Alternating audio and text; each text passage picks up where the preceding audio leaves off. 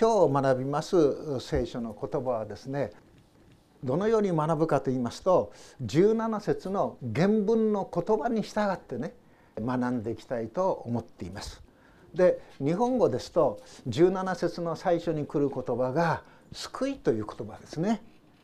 ですがこの原文では「兜」が最初に来てるんですね。兜やはり顔を覆う保護するものでしょ。これ大切ですよね。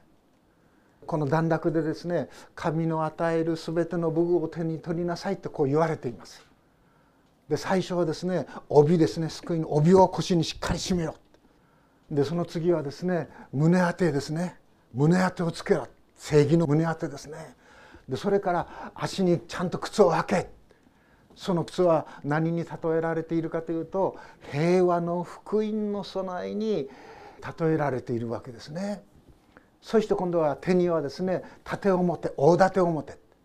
おそらくこの手に大盾を持てって言った場合の手は左だと思うんですね。なぜかならば今度はですねあの御霊の与える剣神の言葉を手に取れって言いますから御霊の剣っていうのは右でしょうね。それらのものをパウロはローマの獄中の中にいながらそしてまたパウロの周囲をですね監視するローマの兵士たちを見ながらエペソの教会の人々にエペソの人々よローマの兵士たちがこのようにですね身をですね固めてそしてですねこの世の武具にですね身を固めているようにあなた方も神の与える武具に身を固めてしっかりとあのエペソの町ですなわちエペソというのは戦いの激しいところでありました。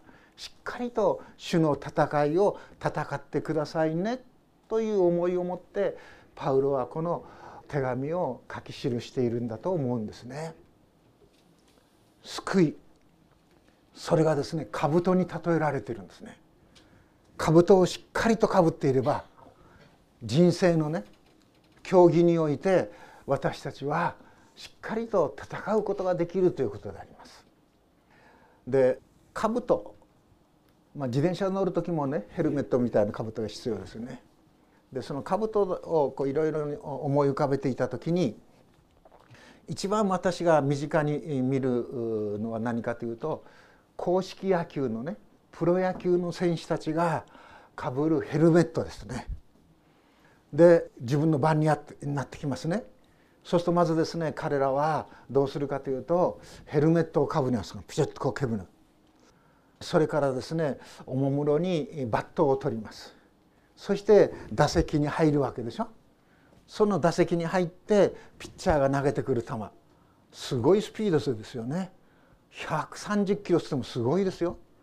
140150なんて言ったらですねもう怖くてね普通の人はバッターボックスに立っていられないでしょ。私のおいで野球をやってたのがいるんですけどももう本当にですねすごいですね公式野球の。うなり声を当ててピャーッとかやってきますから。もう恐ろしくてね私なんか立てないと思うんです。でも立つでしょ？そして打つわけですよね。ヘルメットなしでバッターボックスに立つ人をプロ野球で見たことないでしょ？ね。今はですね頭だけなくて耳を守るものまでついてるでしょ？でちゃんと聞こえるように穴が開いてたり。で今度は最近はですね去年あたりから顎を守るようなものもこうくつっとこついてますね。で、えバッターボックスにこう立つわけです。で初めて野球のプレーがそこから始まるわけでしょ。野球というのはプレーはですね私は人生に似ていると思ってます。ピッチャーがボールを投げますね。そこから始まるんですけどでもバッターボックスに打者がですね立っていなければピッチャーボール投げません。バッターがバッターボックスに立って初めてピッチャーがボールを投げるわけですね。そして打つわけでしょ。そしてうまい具合にですね野手と野手との間を抜けていけば一塁ベースに入るわけです。そしてさらにですねそこに一塁ベースからどこを目指すかというとセカンドベースに行くわけでしょ。そしてさらにセカンドベースからサードベースに行くわけですよね。そしてサードベースからホームベースに来て初めて1点なんですホームからホームベースから始まって一塁二塁三塁と回ってホームに至って1点なんです私たちの人生まさに野球がね例えで本当に私たちの人生について考えさせているんじゃないかと思うんです。私たちもですね生を受けてこのように「おんぎゃー」と言いますよね。その時から私たちの人生は始まります。そして私たちの人生のその目的はどこかというならば一塁二塁三塁回ってホームに帰ってくることです。すなわち私たちは神によってこのように生を受けます。そして私たちが帰るべき誠のホームは神の作られた神の都であるその誠のふるさとです。それが人生でしょ。そしてまた私たちが生まれる時に私たち人間はね完全な形では生まれてきません。私たちがですね歩くためにも1年かあるいはもうちょっとかかるでしょう。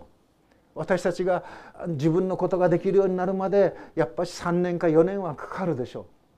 すなわち人間は生まれてきた時に不完全な形なんです。不完全な形で人間は生まれてくる。それは何を意味するかというならば人間として完成されるべきものだということを私たちに教えている。不完全な形で生まれてくる人間。それは私たちの人間が完全されるということを教えているんだということであります。そして私たちはバッターに立ってですね打ってそしてヒットになれば一塁に行くでしょ。それはですねベースですよね。そしてベースに立っていれば野手がですねボールを持っていてこうタッチしてもですねアウトにはなりません。巨人で大変ですね。頭のあのいい元木っていう選手がいましたね。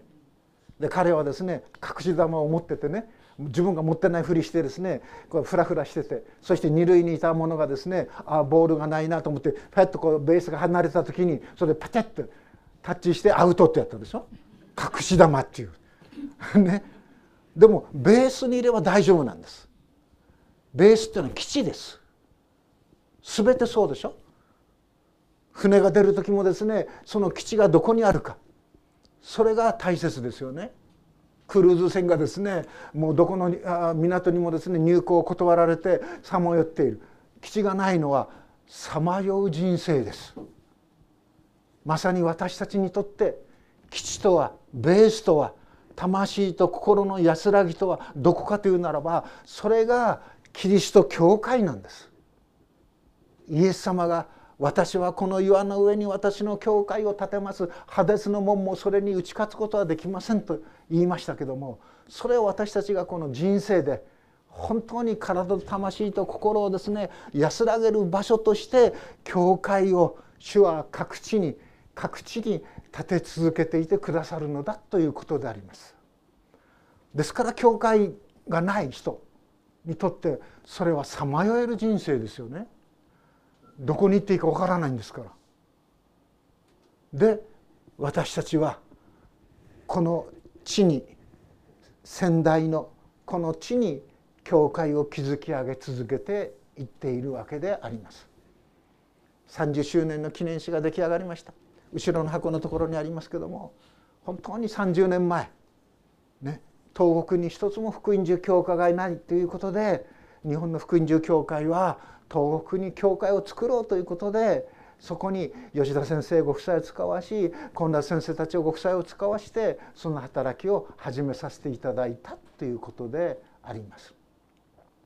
ですからベースね基地が大切なんですね。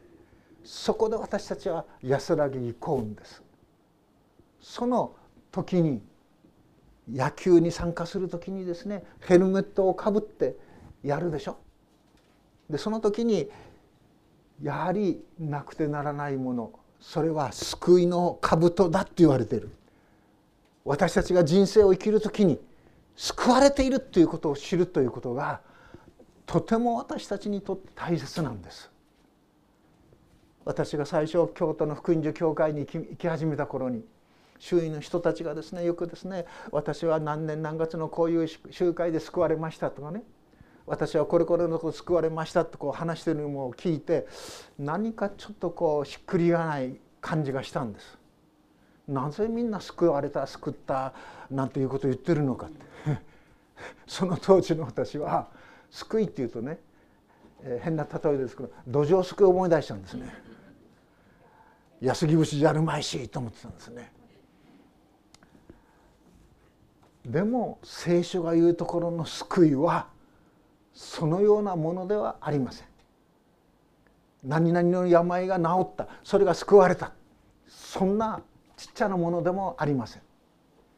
聖書の言う救いそれはこのエピソビトの手紙の中で救いという言葉は2度しか使われていないんですけどもとっても大切な大切な言葉としてパウロはこの救いという言葉を使っているんですね。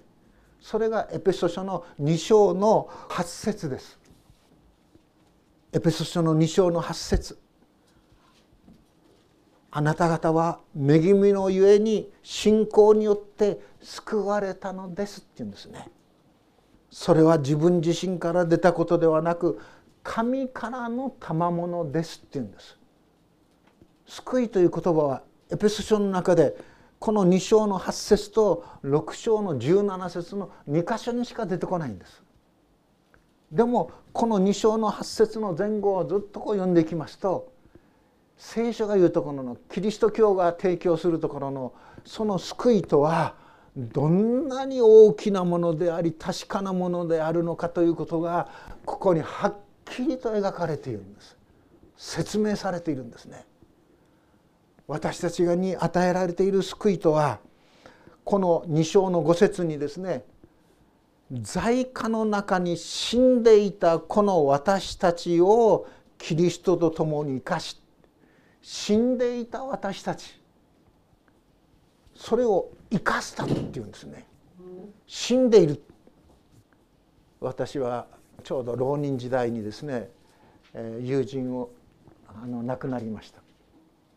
その友人は大変真面目なやつでして何のために大学に行くのか。そこから突き詰めてですね何のために生きるのか。本当に悩んでもう悩み抜いたと言ってもいいでしょうね。髪の毛が立つようになってしまった。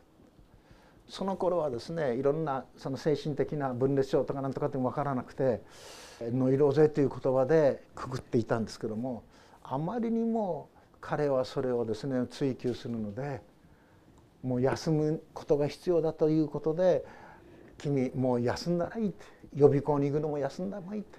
君ぐらいの能力があればあと秋からですね勉強しても十分に入るんだから。で休んでもらいました。でもその回復してきました。もうすぐにですねまた復帰するよ予備校に行くよと言ったその矢先に彼は自ら命を絶ちました。その彼の問いが私の上にどっさりとどっかりとですねかぶさってきたんです。お前は何のために来てるのか。私が彼に説明できたのはですねそれが分からないから俺たちは勉強してるんじゃないか。それぐらいのことしか分かりませんでした。でも何のために生きるのか。それが全然分からない。全てのものが虚しく見えてきますよね。覚えてきますよね。そういう中で本当に私は考えました。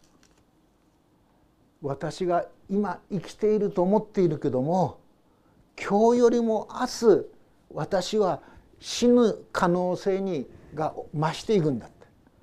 今日よりも明日俺は死ぬんだって。今年よりも1年後2年後死ぬんだって。いや二十歳で何でもできるようなそういう感覚かもしれんかでも6070になった時にもう死は目の前にあるんだと生きるということは生きていると私たちは言っているけどもいやそれは死につつ歩んでいるんじゃないか。死に向かっているんじゃないか。とするならば生きていると言えるだろうか。そう考えてそして生きているというのは名ばかりだというふうに思いました。ああ俺は生きているとは言えない。死んでいるんだ。そういう中で不思議なようにですねミッションスクールに導かれてそして行ったわけですね。そしてミッションスクールに入ったからには聖書ぐらい読んだ読んでおいた方がいいという思いともう一つ友人がですねもう教会に行ってたんですね東京の。そして私にですね教会に行くように勧めてくれてたんですけども私は教会やキリスト教にですね何て言うんでしょうか無性に腹が立ってね神なんかいるもんかっていうふうに言ってですねまあ、その当時よく夜ですねラジオ牧師 PBA というですね太平洋放送協会というのがあるんですがそこで羽鳥明先生という人がラジオ伝道するんです福音語るんですね。それにですねなんか無性に腹が立ってですね神などいるもんか神の愛などあるもんかね俺も何何のために生きるかわからないけどもありもしない神のことないこの愛についてですね語っている牧師や宣教師は俺以上に惨めだ。そういうふうにですね短絡的に考えて反発してたんです。それがミッションスクールに行ってそして聖書を読むようになったんです。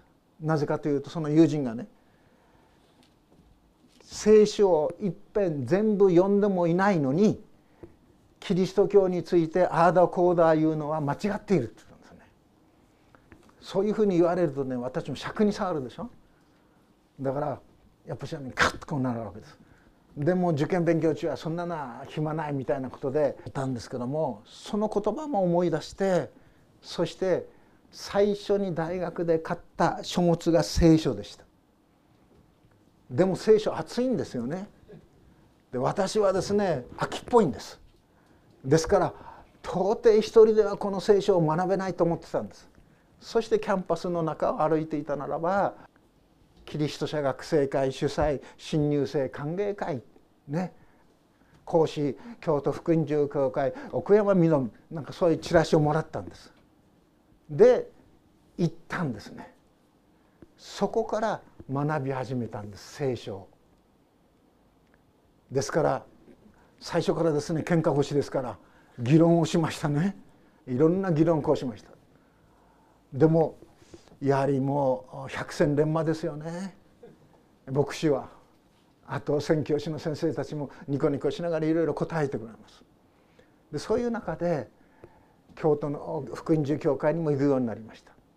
そして周りの人たちが「私は何月何日救われた」とか「あ栗原様救われてますか?」と言われるか余計むっとこうしてたわけなんですけども本当にヨハネの福音書11章25節のラザノの復活の箇所でねイエス様が「私はよみがえりです命です私を信じる者は死んでも生きるのです」とのお言葉に出会った時に私の心の中の深いところに隠していた生きたいという思い。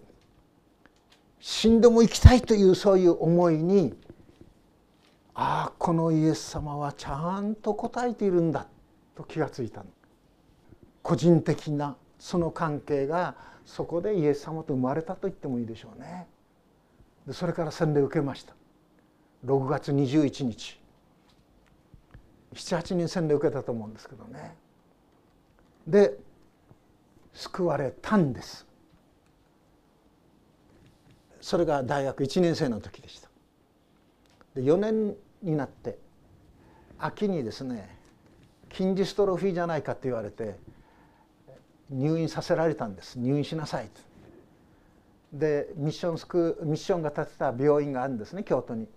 北白川バプテスト病院っていうのがそこに入りました。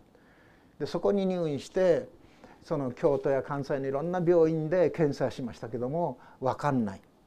それで最後はですね東京に行ってくださいということで東大の病院に回されてそこで血液の検査も受けました。それでもわからない。もう退院していいでしょういいでしょうって分かんないから退院してくださいというようなことですよね。で退院しました。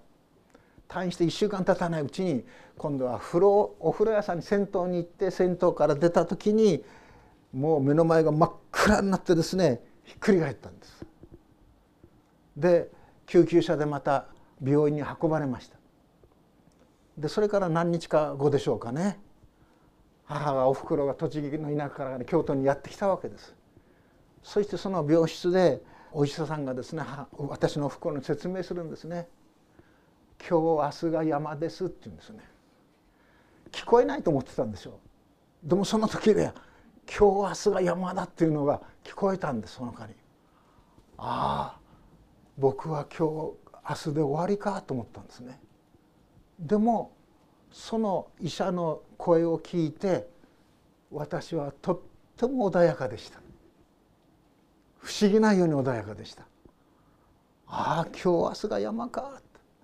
もし命を取られるならばねイエス様が私の命を取っていてくださるんだ。イエス様にお会いできるんだ。で聖書の中を読んでいく時にいろんな質問いろんな疑問があります。でもイエス様と顔と顔を合わせてみる時にあなた方は完全に知るでしょうという箇所がありましたからああイエス様にお会いした時に私が思っていていろいろな疑問はそういうものはイエス様にお会いして全部分かるんだ。それでああ感謝だっていうの思いもありました。裁きの不安はももちろんありませんでした。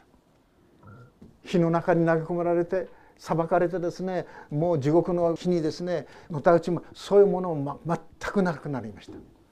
イエス・キリストがあの十字架の上で私の全ての罪過去現在将来の全ての罪を許していてくださるんだ。その死の許しが完全なものなんだ。そこに私たちは何の手も加える必要はないんだって。キリスト教が与える救いは恵みであるんだ行いによるのではないんだって。イエスをキリストと会うことなんだ。それが教えられていましたし私ももうクリスチャンになってまだ3年か4年ぐらいしか経ってないんですけどももう怖いもの知らずでですね伝道集会で説教したりですね学生の集まりでですねこう説教したりですね教会の学生会ではですねキリスト教の歴史を教えたりまあ今から見るともう本当に汗が出るようなことなんですけどもまあある意味では厚かましく教えてたんです。ですからああ救われているということはこんな平安なんかっていうことを思いました。そして近日になった時あと2年ぐらいしか生きられないって言われてたんですけども私の願いは祈りは主よ40年間あの荒野でですねモーセが民に仕えたように主をもし許してくださるならば40年はあなたにお仕えしたいっていうのが私の願いでした。そして不思議なように27で牧師になりそれからまた宣教師の経験もさせていただいてそしてまた40年そうするともう67でしょ使いさせていただいた。そして引退させていただいた。でまた引退後もこういう場所が提供されて御言葉に使えるその時が与えられているということなんという恵みかと思うんですね。救いの兜をかぶるんです。恐れが消えますね。何を食べるか何を飲むかそんなことにですねばっかしとらわれることがなく神の国とその義を求めるその主の福音を教会の兄弟たち姉妹と一緒に述べ伝えることができる使えることができる。いろんな経験がさせていただきましたけどもインドネシアでもわずか3年でしたけどもそこでも使いさせていただいたことができる。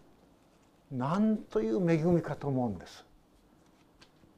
埼玉県の鳩ヶ谷で始まってそれからですねインドネシアに行ってまた帰ってきて埼玉県の久喜で働かせていただいてそして久喜から千葉県の流山に行ってそこで10年ほど働かせていただいてそこからまたですね古川に行って8年ほど働かせていただいてその後また石巻の働きにも携わせていただいてそしてまた仙台で携わせていただいている。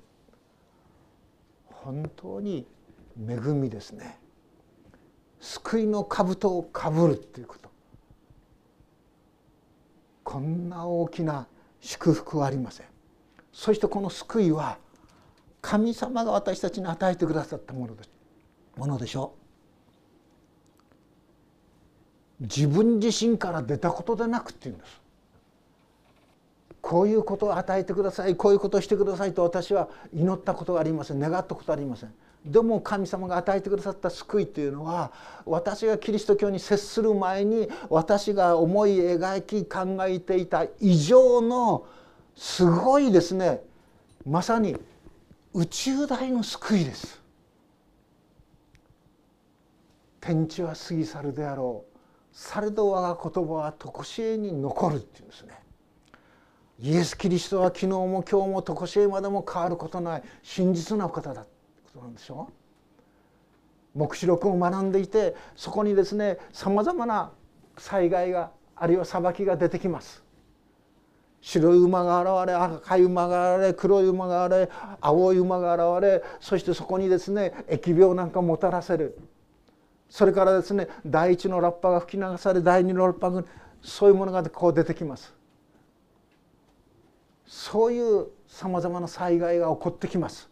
でもそのような揺れ動かす教会の土台を揺れ動かすようなそういう災害の中にあってもキリストイエスを信じる者たちにまたキリスト教会をこの世から完全にね打ち壊すものは何一つないということです。キリストイエスにある神の愛から我らを引き離すものは何か。そんなものは何一つないということでしょ。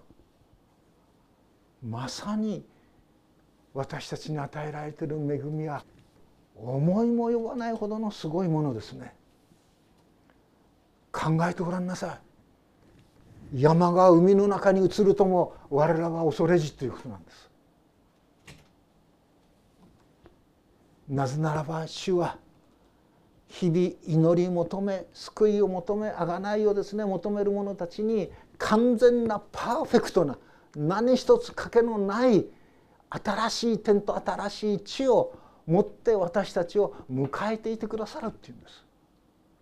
そういう大きな救いと同時にあのヨハネの14章でイエス様が言っているように私はあなた方のためにあなた方一人一人のために御国にですね場所を備えに行くのですよっていうんです。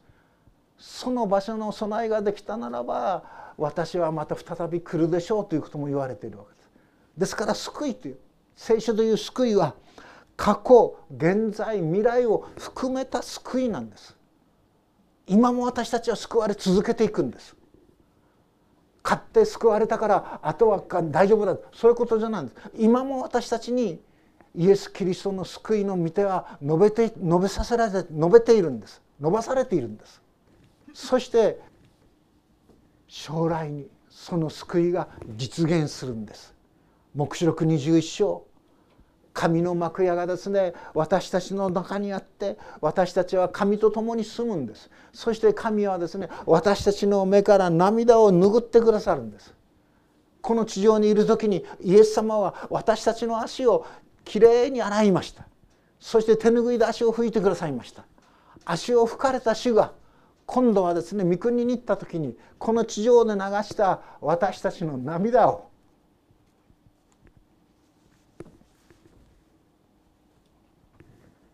拭ってくださるんです。こんな愛にこんなにも我らを愛されているお方がおられるんです。そしてそのお方は私たちがこの地上でですねしっかりとキリストのしもべとして生きるよ生きることができるように剣を与えてくださった。御霊の与える剣を与えてる。剣なんです。攻撃する道具なんです。武器なんです。クリスチャンに武器はない。そんなことないです。こんなにも素晴らしい最高の武器を我らは持っているんですね。御霊の与える剣。すなわち神の言葉を手に取りなさいということでしょ。あのイエス様荒野に導かれてそしてですね悪魔の誘惑に遭います40日40 40年間本当にですね断食してそして祈っていきますそういう中で悪魔はイエス様に現れて「もしお前が神に愛されている子なら神の子ならばこの石をパンにしてごらん」と言われるわけですね。でも主はそれをきっぱりと断ります。人はパンの見て生きるにあらず神の口より譲る一つ一つの言葉によりて生きるんだ人が生きるのはあのものを食べたいこういう素晴らしい着物を着たい。そういうですね私たちの体のことだけではなくて私たちの内面のこと志のこと私たちが心を持つ者として心の中でまず何を第一にしていくか。そのことにイエス様は思いを馳せて人は神の口から出る一つ一つの言葉によりて生きるんです。そして私たちに示された神の言葉というのは心を尽くし思いを尽くし力を尽くし精神を尽くして主なる神を愛するとともに自分を愛するように自分の隣人を愛することなんです。自分の隣人なんです。それを愛することなんです。それを祈ることなんです。それが神の言葉を手に持つ者の生き方です。イエス様はまたですねそのようにサタンを退きました。でもサタンもやるものですね。今度は詩篇の2 91編の御言葉を持ってきてそんなにあなたは神に愛されているならばこの新年の頂から身を投じてごらん神はちゃんと見つかりに命じてですねあなたの足が石に打ち当たらないようにあなたはですね守るであろう支えるであろうそういうふうにね誘惑してくるんです。それは何かというならばもし神の子ならばそういう人がですね見てあっと驚くべきことをしてごらんなさい。そしたらスーパースターとして人々はイエス様のもとにですねわーっと集まるでしょうということなんです。でもイエス様はそれを拒みますね。神を試みてはならないって言うんです。神があなたを愛しているか愛していないかそれをですね実験して証拠を立ててそして行こう。そんな生き方はしなくていいということです。神は我らを愛したまえりです。実にその独り子を賜るほどに神は愛していてくださるんです。その神の愛を疑うようなそういうですね試みるようなことはしてはいかんということ。そしてまた悪魔はですねさらに高いところにイエス様を連れて行ってこの世の全ての映画を見させてそしてささやきますね。悪魔をサタンをですね礼拝するならば拝むならばこの全ての映画をお前にあげよう。それに対してイエス様はねただ神のみを愛し主に仕えよって言うんですね。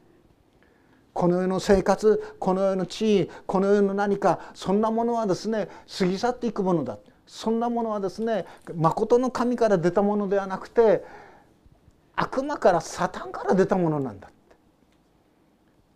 だからイエス様は御言葉を持って悪魔の誘惑を退けるでしょ。神の御言葉を手に持つという時にその御言葉の憲法のですね極意を知りたいと思うならばマタイの4章を読むということです。そこで勝利を得るっていう聖書を読む時私たちも注意しないとね。自分に光を当てないで相手に光を当てちゃうでしょ。反射鏡じゃなくてピーってやってあああの人にこういうところがある。あの人がってもうそれは裁けますよ。聖書の光に照らされてですね大丈夫だって人は誰もいないんですから。あらを探すとするならばもうなんぼでも探せます。ですからイエス様はお弟子たちの足を洗ったと何て言ってるかというとあなた方も互いに足を洗いなさいって言うでしょ？あなた方もですね兄弟たち姉妹たちの欠点や賭けやいろんなものを見つけたらそれをですね指摘してそして引きずり下ろすんじゃなくてそれを埋めていきなさいそれを支えていきなさい補っていきなさい。そういうことでしょ？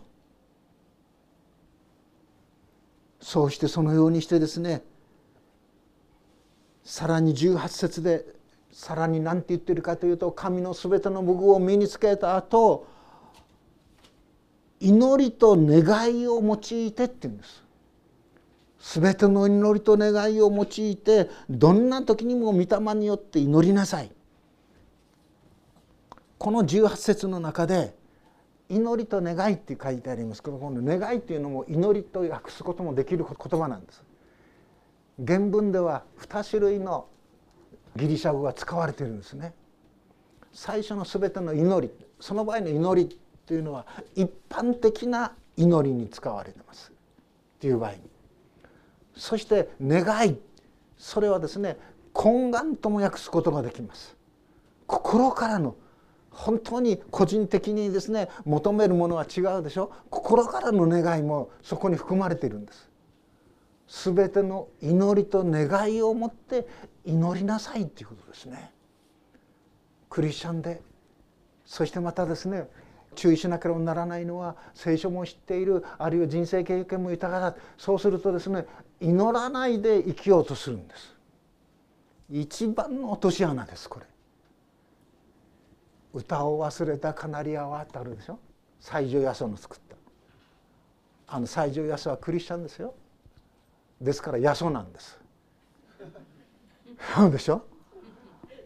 で学生時代にやっぱしね宣教師に随分ねお世話になってるんですね。歌を忘れたカナリアは祈りを忘れたクリスチャンになってはならないんです。目覚める時ね主よと叫ぶんです。呼ぶんです。眠る時あるいは眠る前にお風呂に入る時「主よ感謝です」言ってお風呂に入るんです。全ての祈りと願いを用いてどんな時にも御霊によって祈りなさいって言うんですね。そのためには絶えず目を覚ましていて全ての生徒のために忍耐の限りを尽くしまた祈りなさいって言うんです。忍耐の限りを尽くして祈りなさい。もうあんな人のために祈りたくないそう思う人がいるでしょ。クリスチャンの中でも。あああの先生にこの目に合わされたもう祈りたくないでも死をどうぞお守りください皆を汚すことがないように死をお支えくださいということです。私の友人でねすごい人がいます。確かね1,000人だか2,000人だか単位が違うんです。千人2,000人のために僕は祈っていますって言うんですね。でこの日は祈りの日っていうとですねもうずっと部屋にこもって祈るんでしょう。あんまり長い時間祈るもんですからその牧師の奥さんそのご主人に何て言ってるかというと「あなた祈るならね家じゃなくて教会行ってください」っつってんですって。あなたが祈っているその時にですねあなたの部屋に入らなくても掃除機でですよバーッとねやったりですね。もうガタガタガタってやっぱり気を使うでしょ？だから祈るんならば教会行ってくださいって言ったってですね。まあその奥さんも去るものだなと思ったんですね。本当にそうやって祈っていくんです。祈っていきます。でもその教会から去る人もいるんです。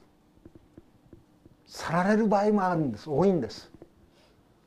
牧師として痛みですね。でも願うことはここを去ってもねどうか教会につながっていてほしい。それは牧師の切実なうめきです。でもここで神のすべての武具を取りなさいって具体的に一つ一つ挙げました。その最後にですね祈りなんだって言ったんです。まさにそうですね。喜んでいなさい。祈りなさい。感謝しなさいでしょ。喜び感謝するっていうことは私たちのこの地上でのことですね。祈りっていうのはそこに神様につながることです。そして主は私たちがね失望して祈りをやめることがないようにいろんなことでいろんな場面でですねもう分かりやすい例えを用いて弟子たちを諭すんですよね。立ちの悪い裁判官がいた。ね、でもそこにですねやもめがやってきてですね裁いてくださいって言ってもですね裁判官はですねもうそんなのやりたくないってでもあんまり毎日毎日やもめがやってくるのでついにそのね立ちの悪い裁判官もじゃあ裁判してやろうと言って裁きを与えた悪い裁判官でもそのようにするならばいわまいまして天の父なる神は祈る者たちの祈りを放っておくことがないっていうことでしょ。そしてまた私たちもいろんな場面に局面に立った時にどう祈っていいかわからない時が出ます。混乱してしまう時があります。この世の言葉で言うならばパニックに陥ってしまうような時がありますでもそのような時どう言葉をですね文章につなぎ合わせてですね論理的理論的にですね祈りの言葉として祈ってよくわからない時でさえも御霊なる神は私たちを助けてくださるって言うんですね。私たちのうめきにも似た思いを御霊なる神は取りなしていてくださるんですよということです。なんという恵みでしょうか。それがキリスト者です。キリスト教の人生論まさに聖書と祈りです。そして私たちが聖書と祈りをですね本当にお互いですね慰め支え合う場所それが教会です先ほども話したように野球で言うならばね基地ですよベースですよベースがあるんです。たとえ仙台を離れたとしてもそのベースはですね関東に行けばたくさんあります教会が。名古屋に行ってもあります。大阪に行ってもあります。またそのベースは北海道にもできました。また沖縄にもできました。まさに我らが憩える場所として神はこの地に基地をねキリスト教会を築き上げ続けていてくださるというお方であります。ですからある人たちが集まることをやめないようにね集まって賛美して祈っていこうということです。ある意味ではキリスト教は共に集う宗教ですでも今の時代今のこのような状況ではそこに知恵も必要です。私たち一人一人の健康を守る配慮も必要です。そういう知恵と配慮を働かせながら私たちは礼拝をそして祈り会を守っていきたいと思う。築き上げていきたいと思う。学ぶ聖書の箇所はたとえ一節だったとしてもその一節から私たちはですねキリストの救いの世界大の救いを見ることができるんです。小さな望遠鏡からね宇宙全体を眺め見ることができるように私たちも聖書の一節でも一箇所でも深めて深めていくとそこに聖書の世界の豊かさに触れることができるということであります。救いの兜をかぶり御霊の与える剣神の言葉を受け取りなさい。すべての祈りと願いを用いてどんな時にも御霊によって神に促されて祈りなさい。神はあなた方を養い育ててくださいますそして私たちがあがなわれ信仰から信仰へとこのキリストと同じ姿に変えられてそして誠のふるさと誠のホームに行こうそのゴールがそのふるさとの素晴らしさが黙示録の21章22章に描かれているわけでしょう。神の幕屋の中に来い。神とですね顔と顔と合わせて。そして神はその時我らの目の涙をすっかり拭いて取ってくださる。もはや痛み苦しみ叫びはない。そこに神の確かな命の光と安らぎとがあるということですね。祈ります。天の父なる神よ驚くべきあなたの救いを覚えます。しかしなおなお私たちはあなたの救いをあなたの愛の広さ深さを本当にこの世で味わうことができるように教会教会に集い兄弟たち姉妹たちと共になお主を崇めていくことができるように帰りに導いてください。キリストイエスの皆によって祈ります。アーメン。